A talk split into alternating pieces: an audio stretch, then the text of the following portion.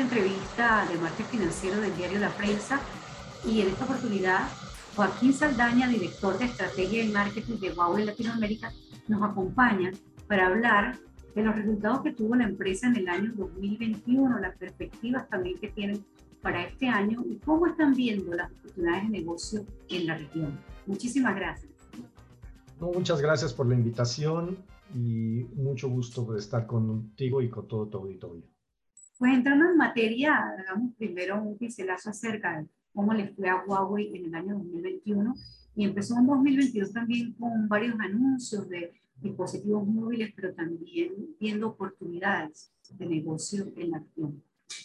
Pues mira, acabamos de presentar resultados del año pasado y fue un año retador, evidentemente, pero con muy buenos resultados para nuestras áreas de negocio de Carrier, que es el área que se enfoca a la infraestructura de telecomunicaciones, que trabaja básicamente atrás de los operadores de comunicaciones, los que construyen las redes. Es eh, un área de negocio que representa 44% del total del negocio de, Huawei. Tuvo resultados muy positivos y con eh, utilidades muy buenas eh, dentro del área de negocio. El otro área de negocio que creció de acuerdo a lo planeado y con resultados muy positivos también es la enfocada a enterprise, donde vemos a empresas y gobiernos con soluciones de cómputo y comunicaciones en general, área en la que también tuvimos muy buenos resultados. Y el área de consumo, que fue la más retadora, ya hay que admitirlo por toda la cuestión geopolítica que hemos tenido, pero sigue representando el 38% del total de negocio de Huawei y hemos encontrado muchos nichos de negocio con los cuales hemos venido creciendo. Eh, reportamos un año con unas utilidades muy buenas. Nuestro, nuestra ganancia neta del año creció prácticamente 75% o más de 75% año a año y nuestra generación de efectivo operativo sigue incrementando también año con año. Entonces eso nos da mucho aire como empresa para seguir invirtiendo en investigación y desarrollo, que ese es el gran distintivo de Huawei para poder seguir creciendo en estos mercados. Entonces, digamos, eso es el año del que venimos, que era tu, primera parte, cómo hemos venido, eh, cómo presentamos los resultados del año pasado, de una manera muy positiva, con muy buenas utilidades y vamos avanzando. ¿Cuáles son los negocios? Las perspectivas precisamente para el año 2022. perfecto. Para, para Latinoamérica, eh, Latinoamérica es una de las regiones más importantes para Huawei a nivel mundial. Y nuestros negocios están enfocados en todas las áreas de negocio. Estamos trabajando en Latinoamérica. Somos proveedores muy importantes de equipamiento para los operadores en toda la región y estamos trabajando con todos ellos, uno, asegurando que las redes sigan funcionando, porque esta época pandémica nos enseñó que las redes de comunicaciones son fundamentales y el mantenerlas operando es uno de nuestros primeros objetivos y de los objetivos de nuestros clientes, o sea, los operadores. Dos, la transición que ya está arrancando en la región hacia 5G. Ya vemos países que liberaron espectro para ello, ya vemos implementaciones de 5G en algunos países y estamos convencidos que los próximos 24 meses van a acelerar mucho esta transición hacia, hacia 5G, donde vamos a empezar a ver no solo las redes en 5G que nos van a dar ventajas a nosotros usuarios de a pie con nuestro teléfono, vamos a tener ventajas, pero lo más importante es el desarrollo de soluciones de industria aprovechando las capacidades de 5G. Y tenemos soluciones en diferentes verticales a lo largo del mundo que vamos a traer y vamos a estar apoyando su implementación en la región. Aplicaciones tan diversas como apoyar a la agricultura, a la minería, a los puertos, la automatización de puertos seguir con nuestro enfoque de apoyar al Smart City o ciudades inteligentes y más seguras. Todo eso es en lo que estamos eh, enfocados en la región y vamos a seguir de una manera muy fuerte.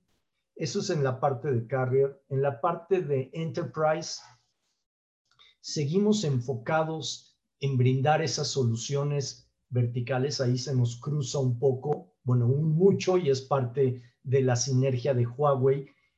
la solución para la vertical basado en una red de telecomunicaciones que va enfocado a la industria.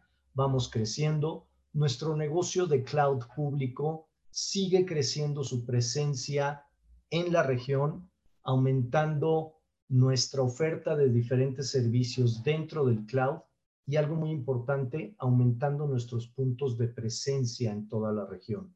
Tenemos diferentes puntos de presencia en la región que nos dan la oportunidad de dar un servicio con un tiempo de respuesta menor a 100 milisegundos en todo Latinoamérica. Eso es algo muy importante. ¿Cómo están viendo eh, señor Joaquín, el área precisamente de las soluciones para energía. ¿Para qué, perdón? Para energía. ¿Cómo Huawei ah, puede ayudar? En ahorita, ahorita justamente iba a entrar a eso, por eso hice la pausa.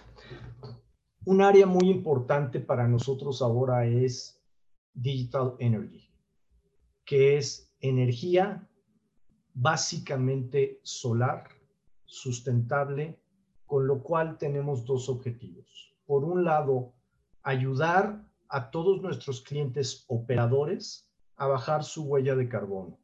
Ahora, las eh, antenas que vemos de celulares, estamos trabajando para que sean autosuficientes en términos energéticos.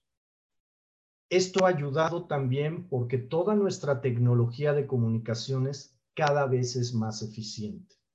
Usamos menos watts para transmitir más bits y estamos metiendo muchos bits de inteligencia para proveer más watts. Esa es una buena combinación que nos está permitiendo avanzar en energías limpias.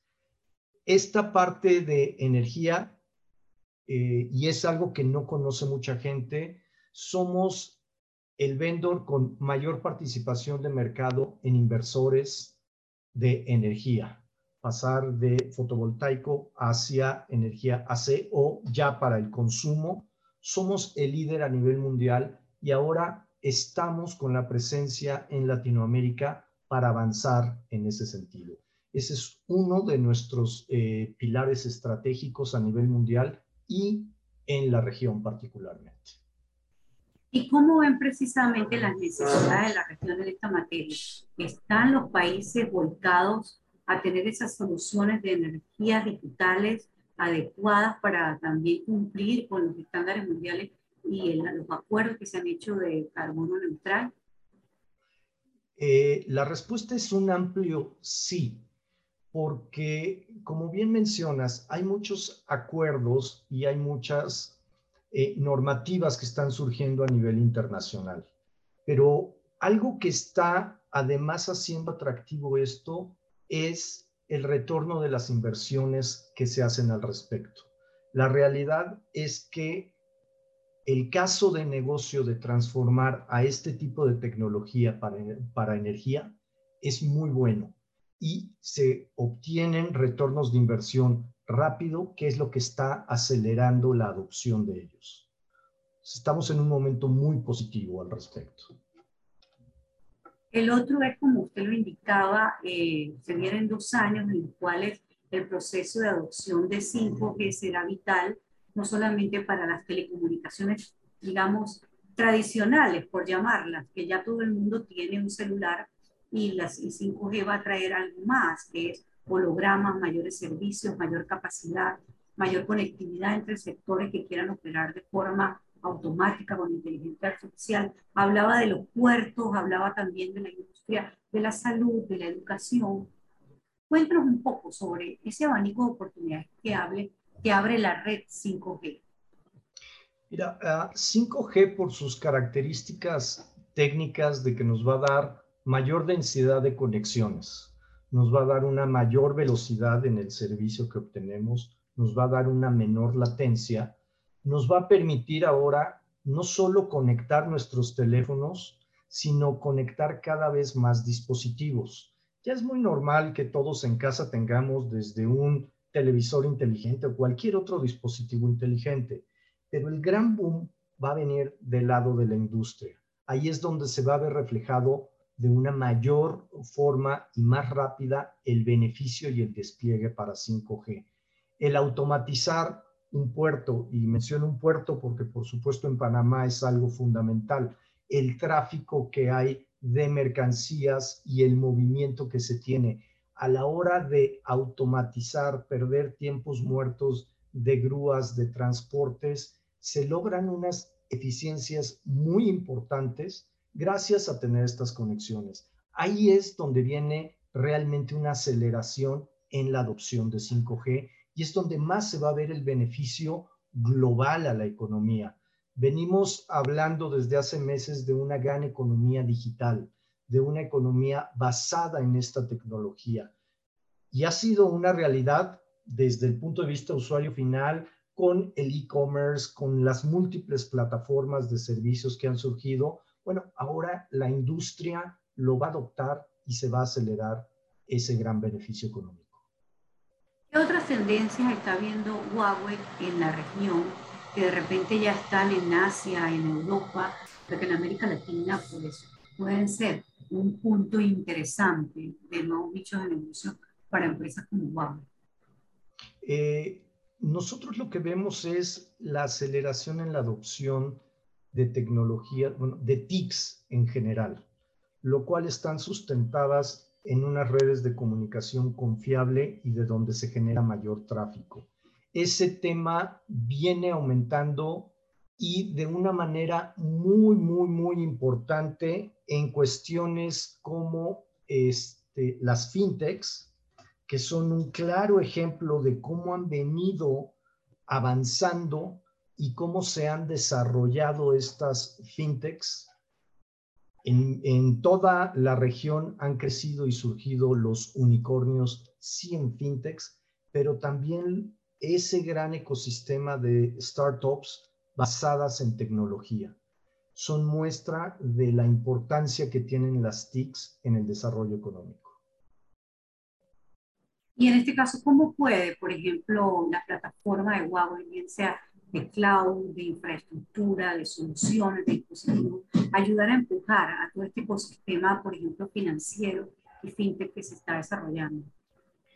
Eh, tenemos múltiples eh, programas a nivel global y a nivel regional donde estamos impulsando a startups, por ejemplo, de cualquier vertical, con soporte y créditos en el uso de nuestra plataforma de cloud. Ese es un punto importante. Tenemos programas importantes de apoyo en generación de talento. Seeds for the Future, tenemos convenios con muchas universidades sobre certificaciones en todas nuestras tecnologías. Y hablo de todas porque tenemos un abanico muy amplio, desde infraestructura de comunicaciones hasta cloud, es un abanico muy grande. Tenemos esos convenios. Estamos apoyando a varias universidades con laboratorios de inteligencia artificial para que se desarrolle ese gran ecosistema con talento suficiente para desarrollar estas nuevas aplicaciones. Tenemos un gran abanico y seguimos impulsando en toda la región, en todas las áreas para poder crecer. Y crecer el ecosistema, ¿eh? no, no crecer nosotros nada más como negocio, sino que realmente crezca el ecosistema. En años anteriores, pues vimos que Huawei ha tenido ciertos inconvenientes en el mercado de Estados Unidos. ¿Cómo ha logrado precisamente sortear esas dificultades para continuar teniendo un liderazgo y teniendo esta cifra de comportamiento económico interesante que tuvieron en el año 2021? Eh, yo creo que han sido varios factores, no ha sido una sola estrategia. Uno es el enfoque que tiene Huawei desde su inicio de atención al cliente. Y esto es estar con nuestros grandes clientes, los operadores, trabajando con ellos y asegurarnos que toda nuestra cadena de suministros siempre cumpla con las expectativas y necesidades de ellos. Es toda una transformación desde la cadena de suministro. Dos, nuestra alta inversión en investigación y desarrollo, que es la que nos da realmente la ventaja competitiva en este mercado tan cambiante y basado en tecnología. Este último año hemos rebasado lo que es el porcentaje tradicional de investigación y desarrollo que hace Huawei, que siempre habíamos estado entre 10 y el 15% del total de los ingresos destinados a investigación y desarrollo. Este último año fue 22.4% del total de los ingresos destinados a investigación y desarrollo. Tercer enfoque que ha sido muy importante es buscar nuevos nichos. Hablamos ahorita de eh, Digital Energy, es algo muy importante en lo que nos enfocamos. No tenemos mucho tiempo de habernos enfocado al cloud público y en el área de devices, que debemos admitir que es donde más se vio el impacto, también hemos logrado crecer con una estrategia importante que le llamamos 1 más 8 más n. Que, ¿Qué significa? El teléfono es el 1, pero tenemos 8 dispositivos que son los primeros que se conectan, que son wearables, que son básculas, que son monitores, y se empieza a generar ese gran ecosistema de todo lo que se maneja a través de el mismo dispositivo telefónico. Entonces, dentro de esta gran amenaza y complejidad que hemos tenido, hemos logrado encontrar esos nichos y con nuestra investigación y desarrollo y enfoque al cliente, seguir avanzando en el, en el mercado. América Latina, para el caso de innovación y desarrollo, ¿están ustedes desarrollando aquí investigaciones, centros de innovación o todo está en China? ¿Cómo está la conformación? Digamos, en Panamá, por ejemplo, tienen un centro logístico en Colombia. ¿Cómo está la configuración de Huawei como empresa en la región? Tenemos el centro logístico que, mencionas en, en, Panamá, tenemos otro en México y tenemos otro en, en Sudamérica como centros logísticos. Tenemos un centro de soporte de primero, segundo y tercer nivel en México que no sirve nada más a la región, es a nivel mundial. Hay tres a nivel mundial que se puede trabajar las 24 horas del día, dándole eh, seguimiento a todos los casos que puedan surgir y está en México, en Querétaro.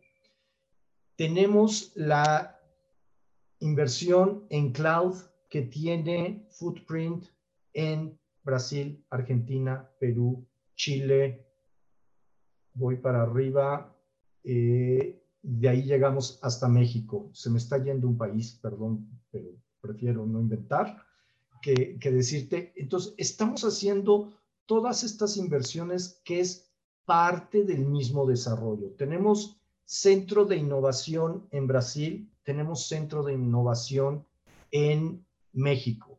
Centros que no se dedican únicamente a una investigación pura, o hacer un demo room, como muchos, no, está a disposición de nuestros clientes y asociados de negocio, porque somos una empresa que trabaja mucho a través de canales, de partners, para que vayan y ahí puedan probar, demostrar e investigar sobre una solución específica que después la podemos llevar al mercado conjuntamente. Entonces, eh, como mencionaba desde el principio, América Latina es una región muy importante para Huawei. Otra de las cosas es que ustedes tienen un centro de innovación, si no me equivoco, que se llama Galileo en, en China, ¿no? Y allí hablaban un poco del futuro de las máquinas, de la conectividad. Y siempre ha habido ese temor de qué va a pasar entre el empleo del futuro, los trabajadores y la tecnología. ¿Cómo visualiza una empresa como Huawei el futuro laboral y la tecnología, la inteligencia artificial. Mira, ahí te puedo comentar que, para empezar, como Huawei, lo que dices tú de, del Galileo Room es donde vemos, Galileo y Darwin, donde vemos cómo estamos avanzando en la investigación y desarrollo, porque la investigación y desarrollo va desde la ciencia básica en la que estamos trabajando como empresa para poder desarrollar cómputo neuronal o nuevas formas de innovación hasta actualización de la tecnología existente. Ahorita tenemos pues switches ópticos que antes no existían o cosas más de operación, decirte cómo voy a ser más eficiente para instalar una fibra óptica, cómo lo hago más rápido y mejor, o cómo desarrollo pares digitales o digital twins para facilitar instalación y operación. Entonces, en investigación y operación es algo muy amplio, pero todo, todo lo que hacemos como empresa va enfocado a tener un impacto positivo en la sociedad. Nuestro, nuestra misión es llevar la digitalización a cada persona, hogar, empresa u organización para un mundo totalmente conectado y más inteligente. Y con eso estamos mejorando la vida de cada una de las personas. ¿Qué es lo que está pasando ahora, eh, refiriéndonos al trabajo? Está cambiando la forma en que la gente va a trabajar y en que la gente estamos trabajando. Ahorita estamos teniendo esta videollamada que hace unos años hubiera sido algo impensable y nos afectó en el trabajo, sí, pero nos facilitó también el trabajo. Todo va a tener dos caras. Creemos que es más positiva la parte del impacto que se va a tener que aquellos que van a tener negativo. Ahora, no podemos dejarlos atrás y ese es un punto muy importante, sobre todo en Latinoamérica. Vivimos en una región con grandes diferencias culturales, económicas y sobre todo en lo que nos concierne en habilidades digitales. Gente que sí tiene habilidades digitales, gente que no tiene habilidades digitales. Nosotros tenemos a nivel eh, global, y lo estamos haciendo en México, programas para impulsar el desarrollo de habilidades digitales en toda la población para poder ayudarlos en este camino de digitalización y que puedan transicionar a los nuevos empleos que están surgiendo. Porque la sociedad va a cambiar y esta discusión la podríamos haber oído cuando hubo la transición del mundo agrícola al mundo industrial y ahora del mundo industrial al mundo digital. Siempre vamos a estar evolucionando lo importante es ser conscientes y ayudar a aquellos que se están quedando rezagados para que se suban a la ola. Y en eso estamos enfocados como empresa también. muchísimas gracias le damos a Joaquín Saldaña, director de Estrategia y Marketing en Huawei Latinoamérica, por este espacio y esta No, hombre, muchísimas gracias a ti, Reina, por la invitación y muchas gracias a la audiencia por escuchar.